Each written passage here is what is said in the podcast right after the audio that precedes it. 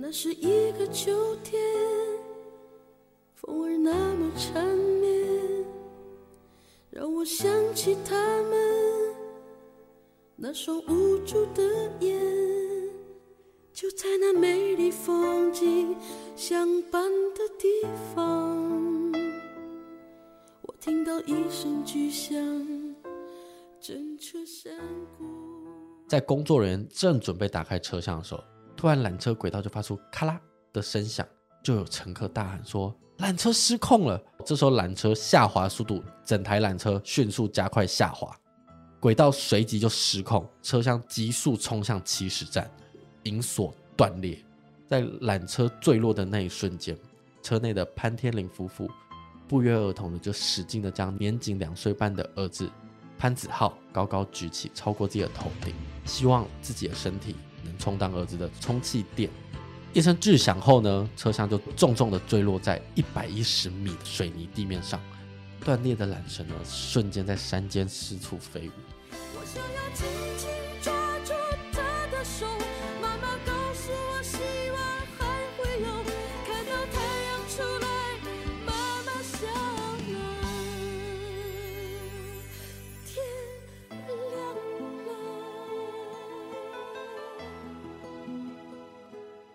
大家好，我们是解压说，全台最不解压的解压说。我是 A 梦，我是阿宇，没有错。今天要讲的案件呢，发生在中国。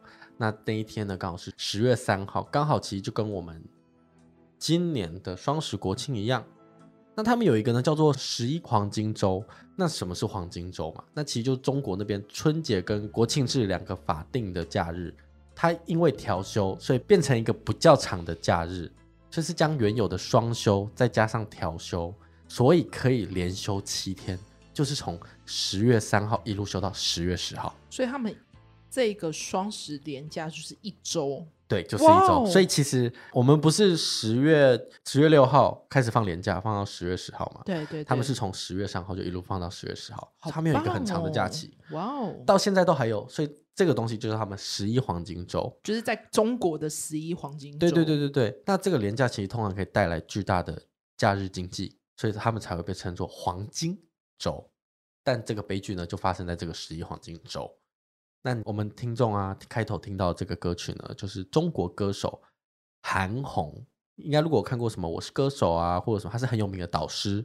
就是一个短头发、戴着眼镜、有一点肉肉的女老师嘛。对对对对对，很有个性，大家对她印象就是很有个性，很就是会骂人啊。对，就是可能她在指指教的时候的态度比较严格。对，那其实她就是按照这个今天这起案子写出来的这首歌叫《天亮了》。其实我一直喜欢这首歌很久，但我突然就这一周在洗澡的时候想说我要做什么，不然我就来把这件事做给大家，因为我真的太喜欢这首歌，觉得好好听。那今天就为大家带来这一起马林河索道坠毁事件。一九九九年十月三号，在广西南宁呢，有一对夫妻叫潘天琪跟贺燕文夫妇，带着两岁半的儿子潘子浩到贵州的马林河峡谷风景区游玩。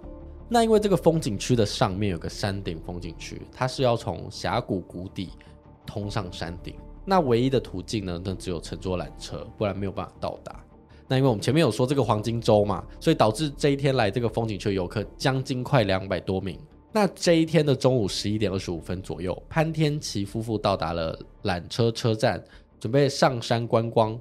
那原本只能乘坐十个人的车厢，因为为了消耗大量的游客，最后夫妻乘坐的车厢挤进了包含司机将近三十六个人。这样子，那个缆车应该严重超载吧？没有错，它就是超级严重超载。所以车门呢，他们硬还是将它关上，并且启动。那这时候大家还很兴奋的看着大峡谷的风景。缆车缓缓上山，那大概四分钟过后呢，这辆挤得密不通风的缆车就到达了山顶。正准备上站的时候，在工作人员也正准备打开车厢的时候，就是这瞬间。缆车不可思议的渐渐往下滑去，突然缆车轨道就发出咔啦的声响。那此时乘客就非常紧张嘛，因为缆车下滑速度一开始并不快，就慢慢的，大概到了三十米到四十米的时候，司机王建友因为不熟缆车的操作，所以他就猛踩刹车，希望可以帮助这个缆车停止在下滑，但就没有想到是这个操作导致刹车鼓损坏，启动器失灵。这时候就有乘客大喊说：“缆车失控了！”启动器失灵之后，这时候缆车下滑速度就在加快。这时候在地面上的那些风景区的工作人员，其中一个叫宋国斌，原本他正在中午在吃饭，他一看到这状况。立刻跑到缆车操作室，他先是按下面板上的上行按键，就是缆车往上的按键，但是发现完全没有用，缆车还是在往下滑。他就想要使用紧急制动，就是紧急时能快速停止机械运转，它可以使缆车立刻停止。但他按下去就发现，哎，竟然没有任何效果。那他想破头不知道怎么办，他不得已的状况下，他就只好拉下电源开关。他想说这样应该可以让缆车停住，但不仅没有用，反而他一拉下电源开关，整台缆车迅速加快下滑，轨道随即就失控，车厢急速冲向起始站，乘客就惊声尖叫。过程中呢，因为速度太快，所以引锁断裂，在缆车坠落的那一瞬间，车内的潘天林夫妇不约而同的就使劲的将年仅两岁半的儿子潘子浩高高举起，超过自己的头顶。希望自己的身体能充当儿子的充气垫。其中还有一名男游客呢，阿勇，在车厢坠落的瞬间，刚好旁边是两个小孩子。阿勇跟他们不认识，但是他一看到是这两个小孩，他立刻用自己的身体紧紧的抱住这两个前面素不相识的孩子，试图也是用自己的身体能减低小孩子受伤的程度。一声巨响后呢，车厢就重重的坠落在一百一十米的水泥地面上。断裂的缆绳呢，瞬间在山间四处飞舞。车厢坠地后呢，都发生变形，四边的框架就向外胀开，部分的车体呢，铁皮被掀掉，车厢内的座椅呢，就是扭曲掉落啊，框架也被撞弯，两行滚轮啊，也均出现裂口，断裂的引绳呢，就散落在地上，五个乘客当场死亡，九个人呢是在抢救过程中死亡，其余多人为重伤。许多乘客呢都是下肢粉碎性骨折跟脊椎骨折，而车厢里面的人当时的状况是手脚缠绕，互相交叠，有一些人的肱骨啊、腿骨都断裂，直接穿出肌肉，血肉模糊。很快呢，死者马上就遍布整个平台，几百米的山路就被鲜血染红。那毕竟人潮众多嘛，所以当时还有不少还在排队的人亲眼目睹这一切的事情的发生。当然，因为那是热门景点，所以在排队的乘客中有很多是广西的律师跟广西的记者。这时候，就有一个南宁律师事务所的沈鸿森律师立刻指挥群众用树枝把车厢门撬开。广西电台记者罗成、黄甲军、李新宁就把一些生死不明的一些遗体啊爆出。而抬出一个伤者大概需要五到六个人，所以大概是花二十分钟才把整个车里的遗体全部抱出来。那其中一个生还者就是刚才讲的潘天林的夫妻的儿子潘子浩。神奇的是，这个潘子浩身上没有任何外伤哦，只有嘴唇受了一点轻伤。但潘子浩的爸爸妈妈双双离世。那还有一个生还者是一个九岁的小孩，叫宋继雄。他事后就有讲说。发生的当时，大人们都说出事了，而且边喊边挣扎。当时大人这个样子，这个小孩也很害怕。但就有一个叔叔瞬间把他搂在怀里。后来，这个宋继雄只有腿上受了一点轻伤。那这个叔叔呢，就是我们刚才讲的阿勇。阿勇也成功保住了孩子的性命，却将自己永远的留在马林河边。哇，我起鸡皮疙瘩呀！因为你刚刚这样子形容，我就一直在想象那个画面。因为其实我每次在搭那种游乐设施，不是会有云霄飞车嘛？嗯，其实我自己很犯贱，我每次就是坐上去，在那个最高点的时候，我都会想象它会不会突然失灵，就像事件这样子，就会突然。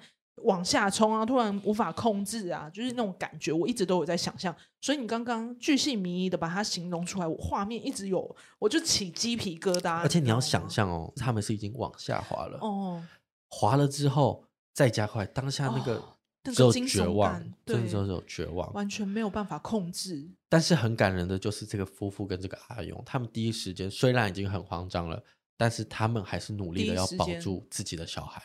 事故发生后呢，当地的政府部门就立刻对马林河风景区进行了封闭，为的就是要保留现场。那经调查后，上马林河山顶区的小路被封死，是因为缆车老板想让所有游客都乘坐缆车。为了赚取这个缆车费，所以他将这个小路放了一个告示牌，叫“此路不通”。那当地的地质部门呢，曾对这个缆车有进行安全检查，并常常发现这个缆车会过度超载，所以他有强令缆车承载人数最多不可以超过十二个人。而且就在缆车脚下的牵引缆车的钢绳，几乎跟陡峭的山坡是呈平行垂直上下，甚至没有护栏。甚至这个车子设计者，没有设计缆车的资格，甚至他连一辆缆车都没有看过。更吃惊的事实还在后面，整个缆车的施工人员都是野外施工队伍，一直都没有资质证书，而且贵州省建设厅风景名胜管理处也没有经过实地考察哦，也没有经过任何调查，就越过权力，直接把这个缆车项目批准的临时设施建设。所以这个缆车原本只能载物，但最后就变成了风景区用人载人的缆车，而且一用就用了四年，太夸张了。那案发当时的缆车司机王建友有幸存下来，那刚才不是说他有误操作，一直猛踩刹车吗？为什么呢？因为经调查后发现，他原本半个月前只是风景区打扫卫生的临时工，学开缆车呢只有四天。这四天呢，他只学了两个操作，一个就是启动，一个就是刹车。所以当时在下滑的时候，他做了一个最不应该做的动作，就是猛踩刹车。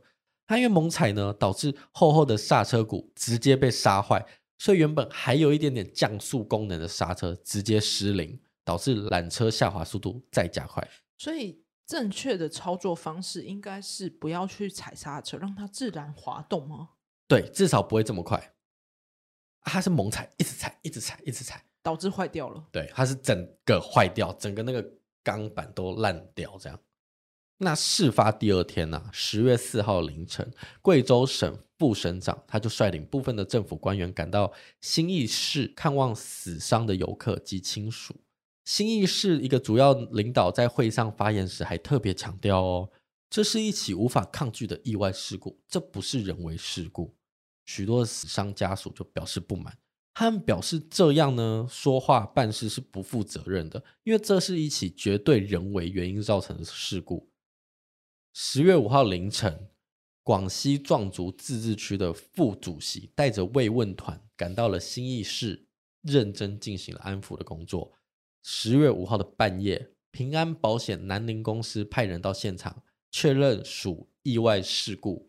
由于死伤的游客出发前都买了每个人最高理赔可以四十五万的意外伤亡保险，所以保险公司就表示平安保险费呢会尽快理赔给各位家属。十月七号，由贵州省政府动员组织医疗团队一行，总共十六个人，也从贵阳赶到兴义市参加治疗工作。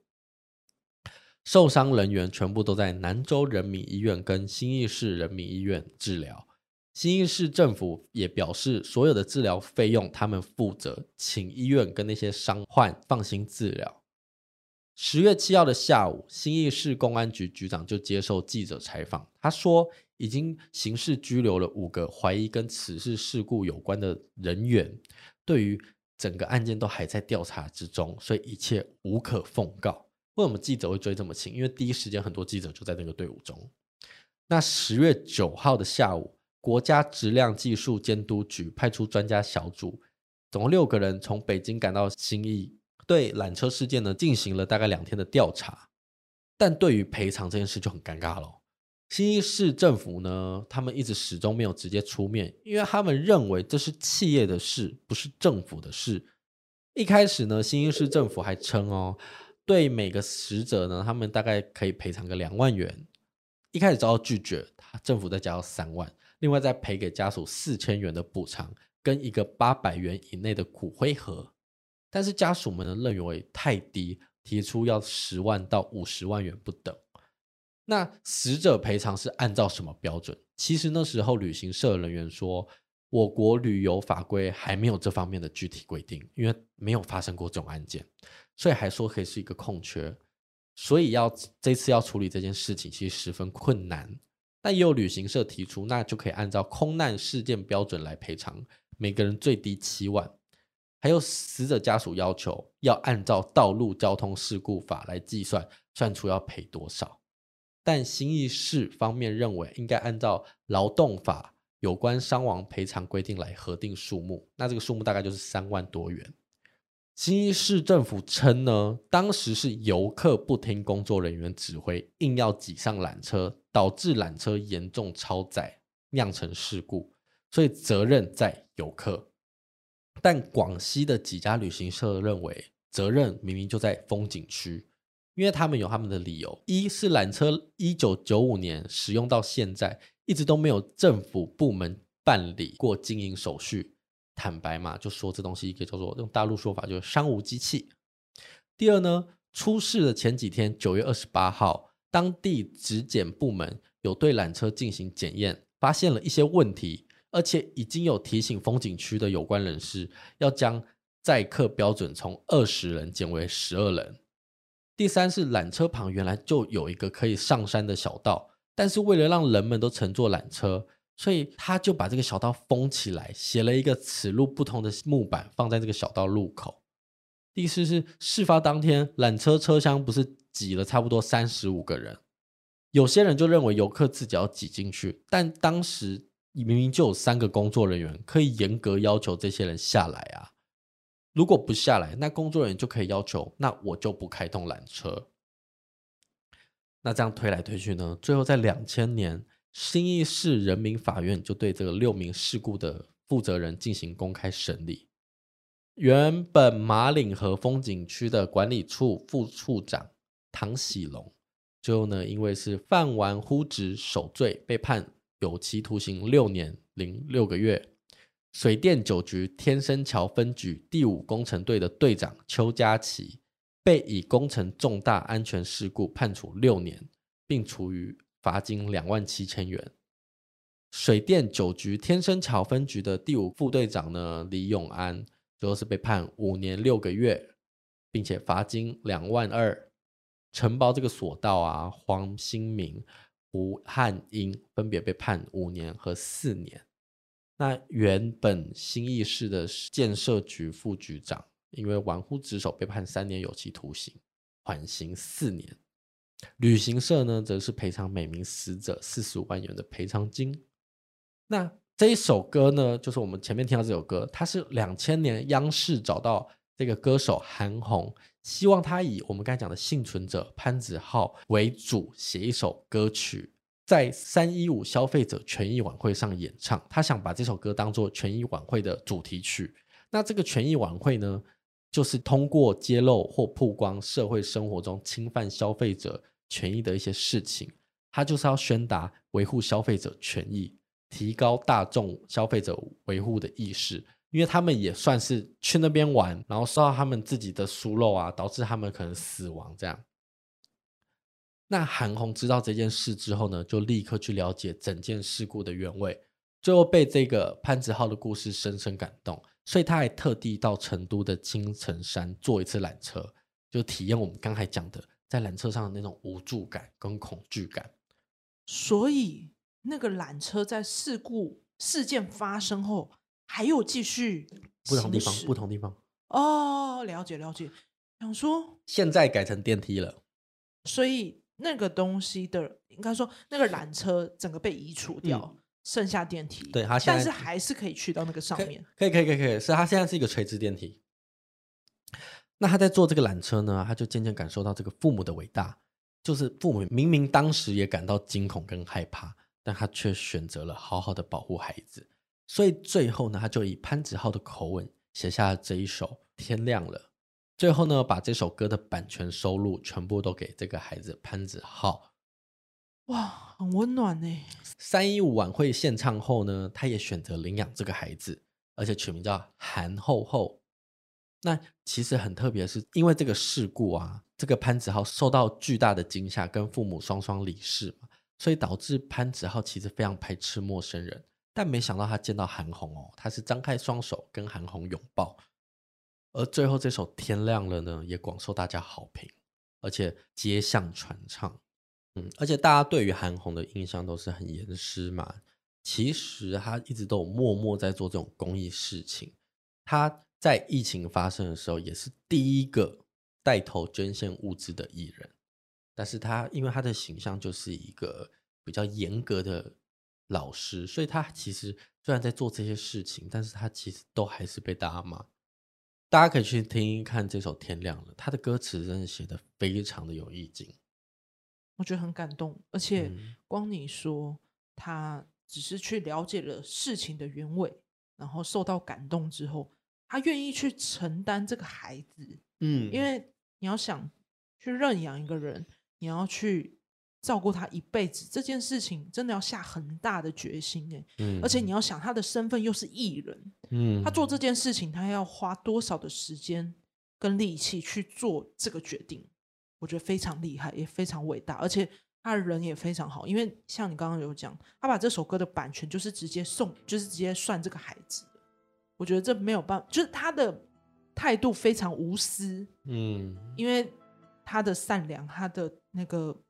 同理心，对，我觉得很厉害。嗯。那今天的案件就到这边，那记得订阅我们解压说 DIP 点 TLK，那也记得去你收听的各大平台帮我们评分、按赞或者留言，我们也都会看哦。或者是把我们节目分享给喜欢听社会案件或冷知识的朋友。那如果想要跟我们聊天的话，欢迎 IG 小盒子，我们其实看到我们都会立刻会。啊，就是你们有什么歌曲里面有案件的，就类似这样，因为其实我们已经做过两三种这种歌曲的案件，都可以传给我们，我们都可以做相关的资料。好啦，我们下集见啦！我是 A 梦，我是阿宇，拜拜，再见。